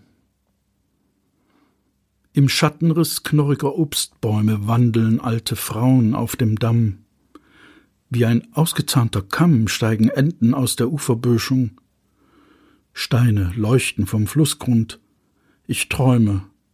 Wäre ich ein Bauer und fände pflügend den Zündschlüssel für den großen Wagen, ich führe am Himmel dahin und würde lachen über meine Fragen nach woher und wohin, denn alles läge noch vor mir auch der verlorene Sinn, und ich könnte die Enten einholen, die sich in der Januarsonne verjüngen.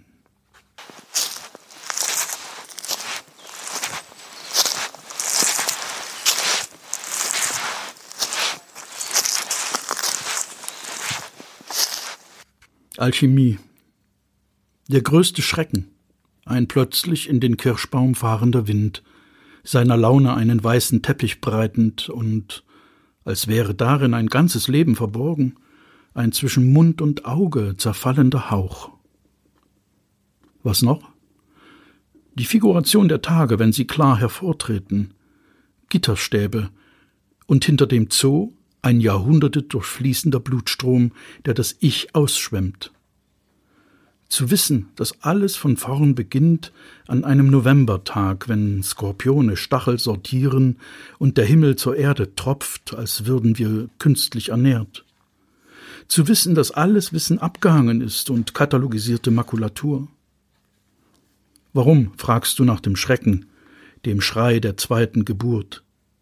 Warst du noch nie im Leichenhaus der Namen? Zettelkram. Wer lebt schon für eine Hinterlassenschaft? Die Gier, die treibt, ist die Neugier, ob sich nicht doch Wasser in Wein wandeln könnte. Und wenn es gelingt, welcher Schrecken könnte größer sein?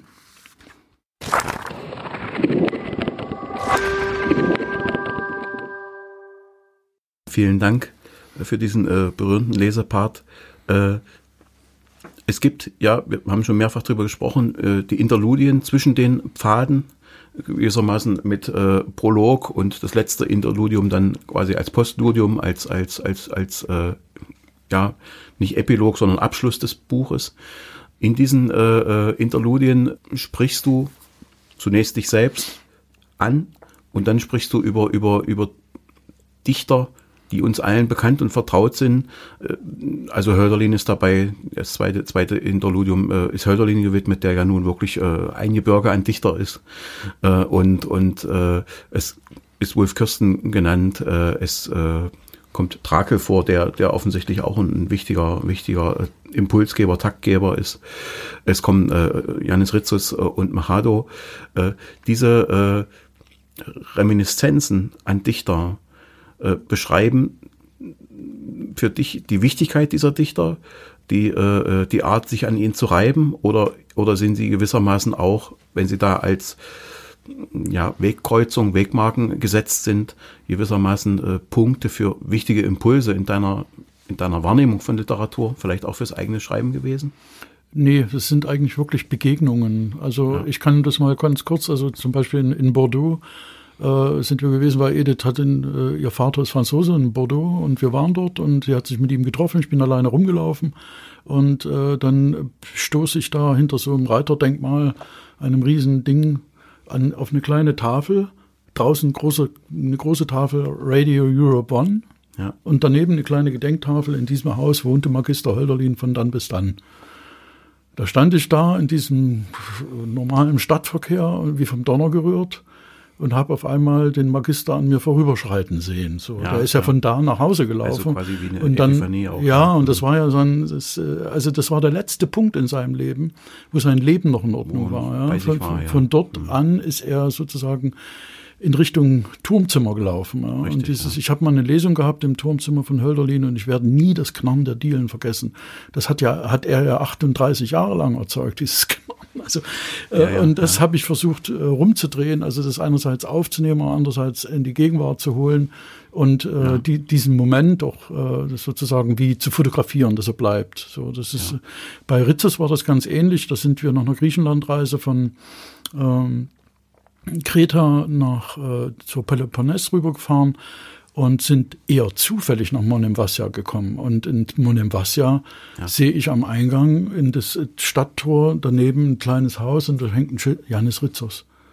Ich dachte, was? Ich war wie vom Donner gerührt. Ja, ich wusste ja. das nicht. Ich kannte seine Gedichte, habe ihn, äh, weiß natürlich, habe ihn, Theodorakis hat ja viel ja. vertont von ihm. Ich kannte auch seine Geschichte. Es ist ja auch von ihm in der DDR viel erschienen, weil er ja Kommunist war und so weiter. Und ich habe einen großen, großen Respekt. Und gleichzeitig ist das aber sehr fern, weil griechische Dichter äh, eine völlig andere Imprägnierung haben. Auch äh, Katsantzakis, auch wenn sie in, in, in Europa studiert haben, sie haben einen völlig anderen Sound, eine völlig andere Tiefe in ihrer Sprache. Und die griechische Sprache ist nochmal ein Kosmos für sich. Ja. Also das ist alles sehr komplex und es, aber es sind immer auch bei Trakel Begegnungen. Ich bin durch Salzburg gelaufen, habe plötzlich mhm. die Engel-Apotheke, wo er gearbeitet äh, hat, entdeckt und da flog plötzlich eine riesen Staubwolke raus, weil die das gerade entkernt haben.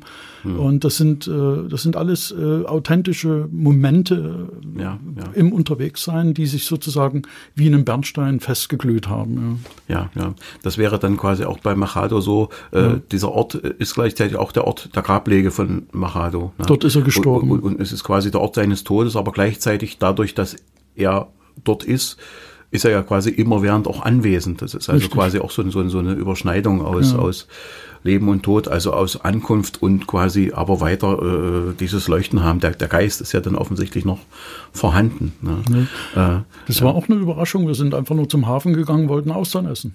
So. Und ich komme an so einem Haus vorbei und ich bin da immer sehr, sehr hellwach, wenn ich irgendwelche historische, historischen Hinweise lese ich sofort. Ich muss sowieso mal alles lesen, auch im Vorbeigehen. Und da war halt ein Schild hier, also in französischer Sprache hier so gestorben. Und dann bin ich sofort auf dem Friedhof. Und äh, ich wusste nicht, dass er da gestorben ist. Ich wusste, er ist im Exil gestorben. Aber bei Dichtern geht's mir oft nicht so sehr um die Biografie, muss ich ehrlich sagen. Ich lese die Gedichte und das, das nimmt mich mit und die Biografie ist eigentlich sekundär. Und aber hier war es umgekehrt. Ich bin nach Hause gekommen, habe dann alles gesucht und äh, gefunden, was, was ich zu Machado finden konnte. Gibt sehr viele Filme, aber die sind alle in Spanisch. Aber Ja. so seine, in insofern war er mir dann nochmal doppelt vertraut, weil ich dann, er ist ja von Sevilla in diesen kargen Norden nach Kastilien gegangen. Ja, und das, ja gut, ist eine andere Geschichte. Aber auch da war wieder eine Ja, Begegnung. ja, ja. Mhm. ja. Äh, der äh, letzte Pfad innerhalb des Buches, das letzte äh, äh, Kapitel ist ein relativ umfangreiches Kapitel. Das sind äh, äh, Gedichte äh, auf der Reise und der Titel allein schon Transhumanz, was ja doch ein sehr sehr klarer, eindeutiger Begriff ist, hat aber trotzdem durch dadurch so ein ein Changieren. Ist das beabsichtigt von dir?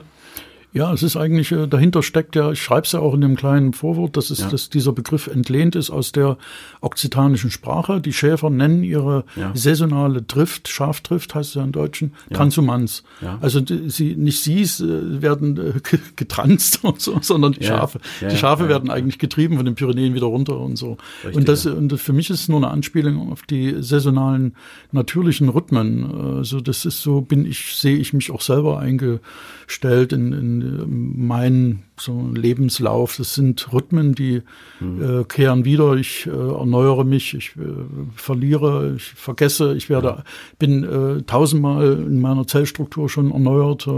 Es sind alles Dinge, die, die mir wichtig sind. Mhm. Also quasi auch ein übertragener äh, Punkt äh, von, von Auftrieb und Abtrieb Genau. gewissermaßen ins eigene.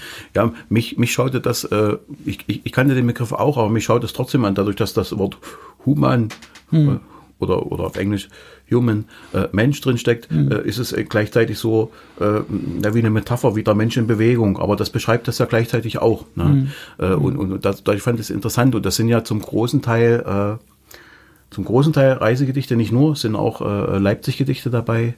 Äh, gewissermaßen Leipzig fügt sich als Ort äh, den anderen Weltorten bei äh, und dadurch ergibt sich eben dann so ein, so ein, so ein ja, tatsächlich so ein, äh, so, ein Abbild der Welt, wie man es gesehen hat und wie sich zu, zusammenfügt. Und das ist eingefügt ja in die, in die äh, beiden Odysseus-Texte, die quasi den, äh, den, das Kapitel eröffnen und beenden. Gewissermaßen hat es dadurch tatsächlich auch diesen, diesen, diesen Charakter einer, einer, einer, einer Ausfahrt mit, mit, mit Heimkehr in den Hafen.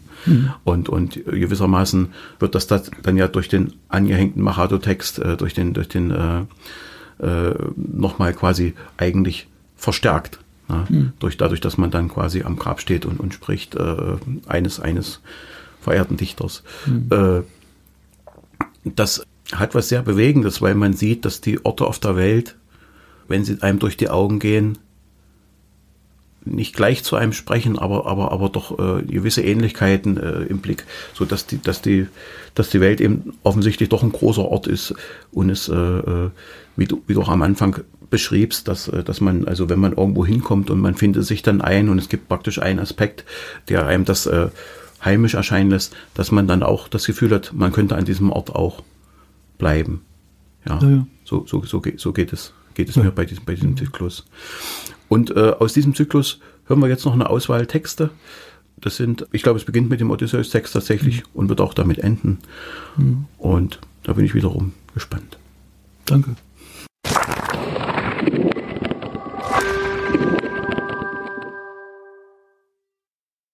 Pfad 6 Transhumanz führt auf der Suche nach Europa, quer durch Europa und bezieht sich auf das alte okzitanische Wort für Schafdrift in den Pyrenäen beziehungsweise im Langstock. Odysseus Fahrt. Wind hielt unsere Augen offen. Wir gingen keinem Stern verloren. Im Gegenteil war unsere Fahrt ihren Bildern neue Mitte im altgefügtem Bahnenraum. Gestade fanden wir wie warme Lippen in der Nacht. Den Masken ließen wir kein Land.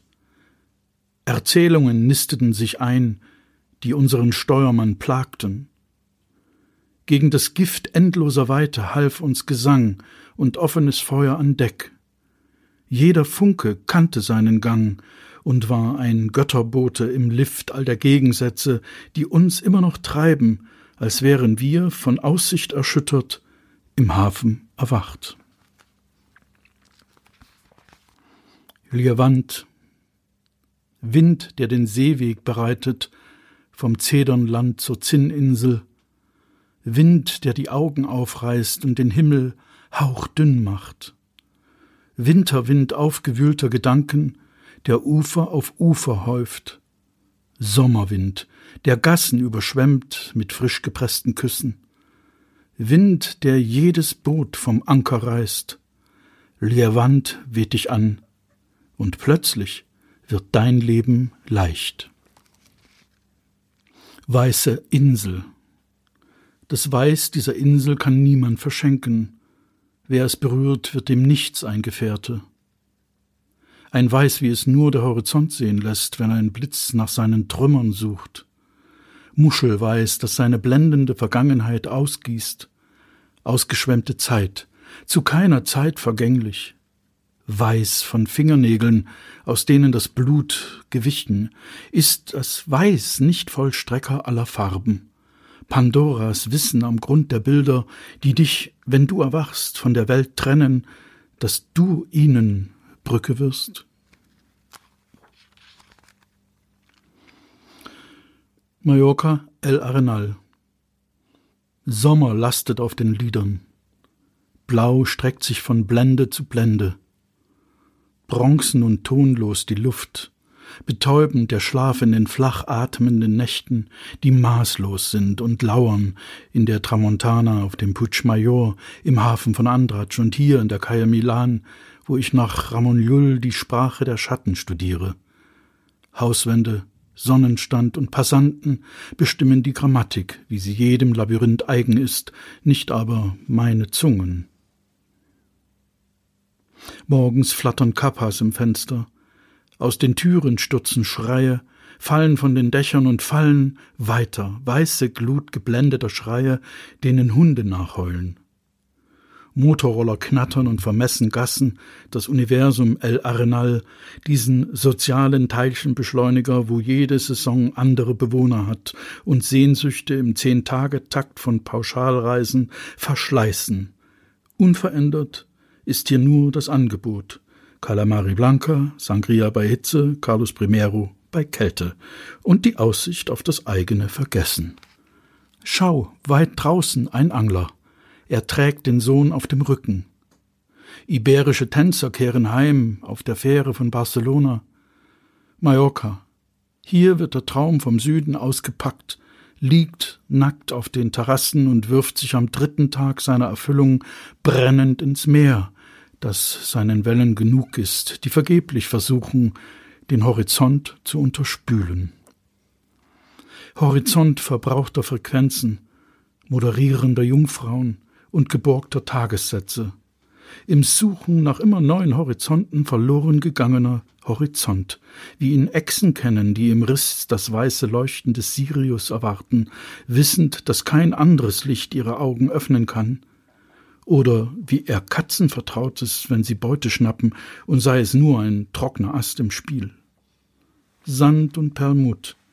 Wie wäre das Wort zu trennen vom Segel, vom Himmel, der Horizont? Arenal, stellare Insel. Hier bin ich Nachbar für einen Tag, der achtzig Jahre währt und Fenster mit Salz überblendet. Sueño profundo und Erwachen im Bus nach Palma.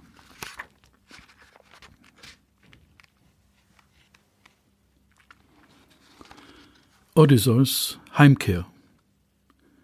Ja, die Sterne waren bei mir, und ich war ihnen eine Transfiguration des Lichts, Kohlenstoffkopie dieses Atems, der allen Lehm durchdrang und aus der Himmelsmitte Namen zauberte, die im Äther pulsieren.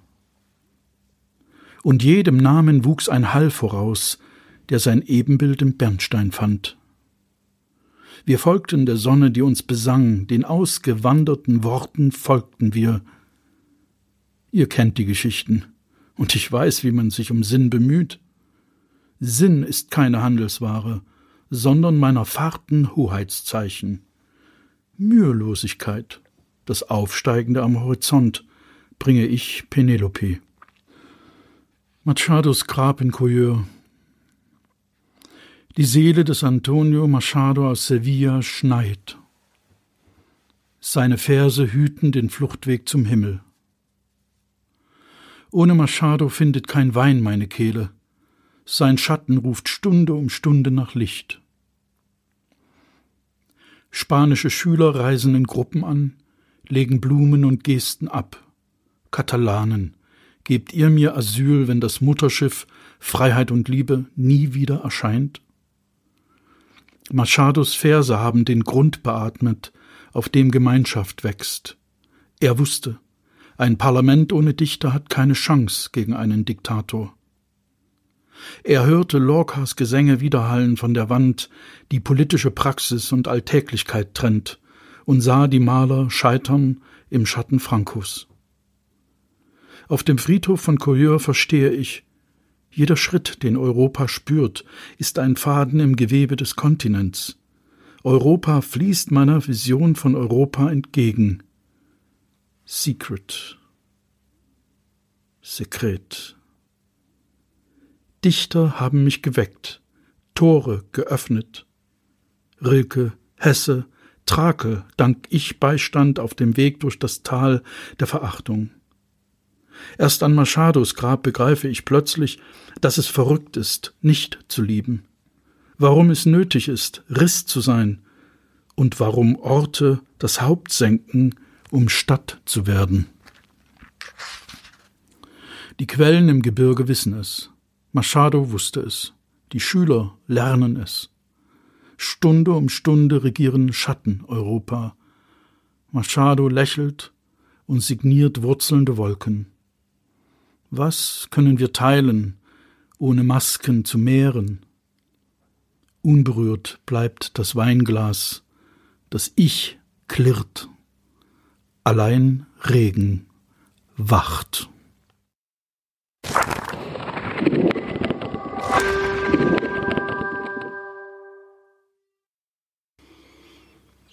Ja, danke schön. Damit äh, ründet sich unsere äh, Sendung zu äh, Radio Monk und seinem äh, Band Existenzschmuggler in der Edition Muschelkalk. Ich glaube, äh, dass das wirklich eine eindrückliche Reise durch deine Arbeit, durch dein Leben war. Man kann all dies äh, nachlesen in diesem, in diesem wunderbaren äh, Band Gedichte, Existenzschmuggler. Und ich hoffe und wünsche, dass es, dass eine Zeit kommt, in der man das wieder auf Lesung, Ausstellung kombiniert vielleicht mit, mit Grafik oder Videokunst äh, kombiniert wieder vorstellen kann. Fürs Erste danke ich dir von Herzen und wünsche dir alles Liebe. Und ich denke, wir sehen uns bald wieder. Vielen Dank. Danke dir. Danke für die Einladung.